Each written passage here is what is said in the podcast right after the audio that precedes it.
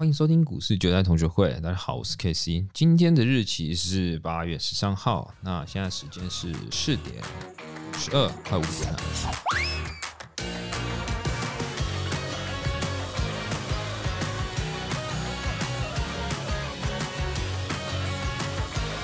还是一样，大盘的量很差，非常的差，只能说这个量已经回归到以前我那时候了。那呃，目前的加权哦，就像跟之前讲的一样，我们一段一段去看的话，其实一万七今天却收破了，加权收破，那我们逼不得已哦，我们必须在下面再进行找找支撑哦。那这个支撑也很简单，不用把它想的太复杂，我们就去看五月二十七号这边有个跳空缺口。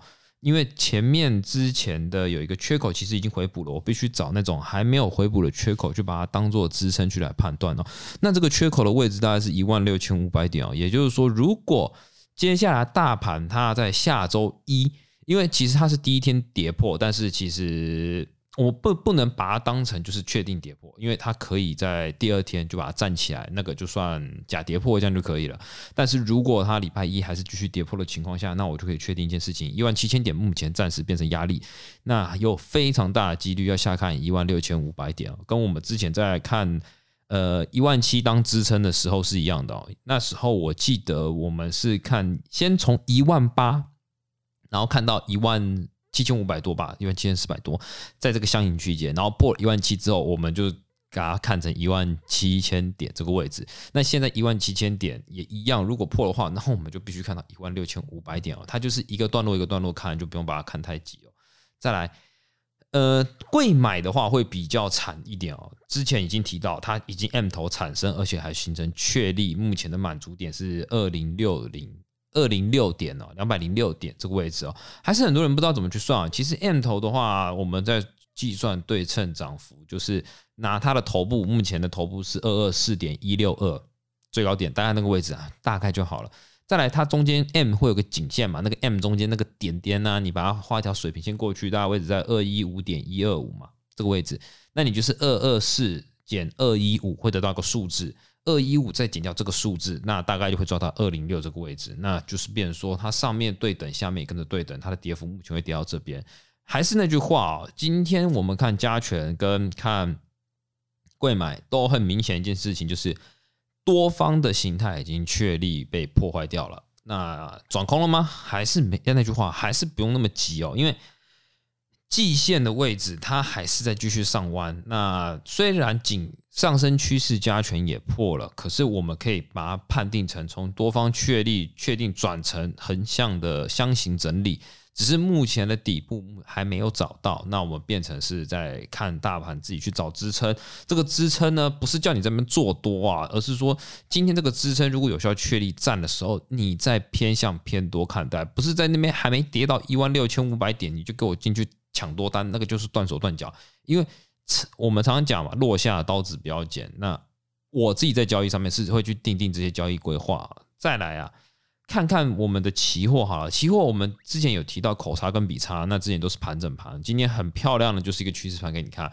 在八点十五分到九点这段期间呢，其实口差跟比差它去呈现了负的值负数值，而是绿色的，而且。在九点一开盘，我常讲，我在看盘的时候，九点之前我其实期货不太特别去注意方向，因为有时候要等现货去开盘。现货一开盘的时候，这个数字并没有往上攀升，而是继续绿色扩张哦，呈现到它已经都来到负一千口以下，呈现今天就是注定要趋势盘。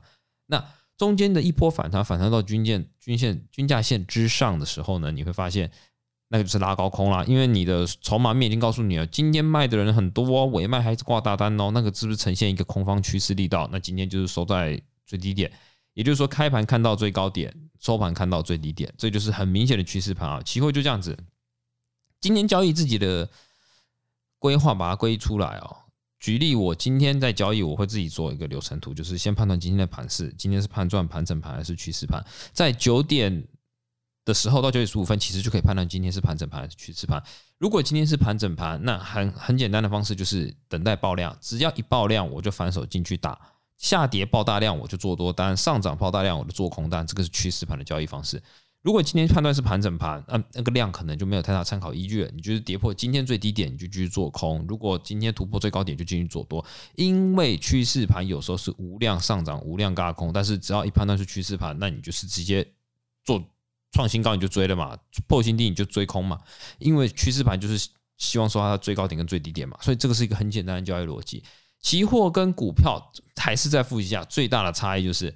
当冲现股当冲，我可以挑选趋势盘的做交易，但是期货难在就是你要先去判断盘形。今天提供了口差跟比差方便大家去交易的原因，就是因为如果今天现股当中好死不死量萎缩，第二个当冲税减半，那有一些人对于现股当中的交易可能已经慢慢要被淘汰了，因为可能也是 tick trader，就是打那种 tick 流赚一个一个 tick 两个 tick 的，但是因为当中税减半已经取消了嘛。那变成说你不能再赚一两个 tick 的情况下，那你就变成要报日内波。可是你的个性又不适合日内波，那势必会转战到个股期货或者是大盘的加权期货这个部分哦，因为他们的手续费还是相对便宜。那当中税减半导致量能萎缩，也呈现目前的状况。这时候大家就可以知道思值得思考一件事情，就是市场上还是常常有人在讲说当冲客是扰乱市场的乱源。可是你去想，最近的当冲量低到个程度的情况下，你们的波段有搞头吗？我觉得这是个值得醒思的一个问题哦。有当冲客跟没当冲客，现在打可以马上比较出来，你到底是希望有当冲客的存在呢，还是没当冲客当冲客的存在呢？因为有破洞跟没破洞，这个是对于你的损益是最直观影响的嘛。有破洞的话，你要么就是大赚，要么就大赔；没破洞，那不好意思啊，你买在那边就是放在那边，甚至还可以无量下跌，跌到你靠背靠不稳。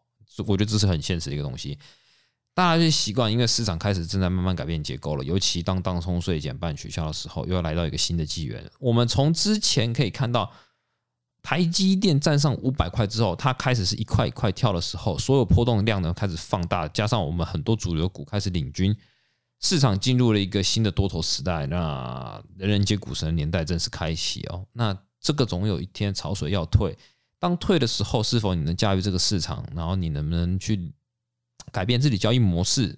我觉得这个值得审视的一件事情。像我之前在做现股当中，我现在也慢慢转战成期货当中的原因，就是在这里，因为量能极度萎缩，你股票要找也不太好找。对我而言，我会觉得说做期货当中可能比较顺应一点，所以我就是开始教大家一些期货的小 table。那当然了，我自己还是会再继续研究一些选择权，因为。选择权我不是不会，而是说我没有找到一个很很舒服的方式哦。尤其在设多次 IOC，让我觉得很痛苦。我觉得每一天他妈盯那个多次 IOC，跟那个疯子一样，我不如就个出家单设在那边就好了。当然，希望如果个券商可以多次 IOC 可以简单一点，那当然最好了。那今天内容就到这里。如果觉得这个内容不错，帮我在下方留五颗星。那有任何问题可以在下方留言，我会把大家的问题整理在一起，然后最后再用一集的时间，然后跟大家去做回答哦。我觉得是这样是会比较轻松的。好，那今天先这样子哦，拜。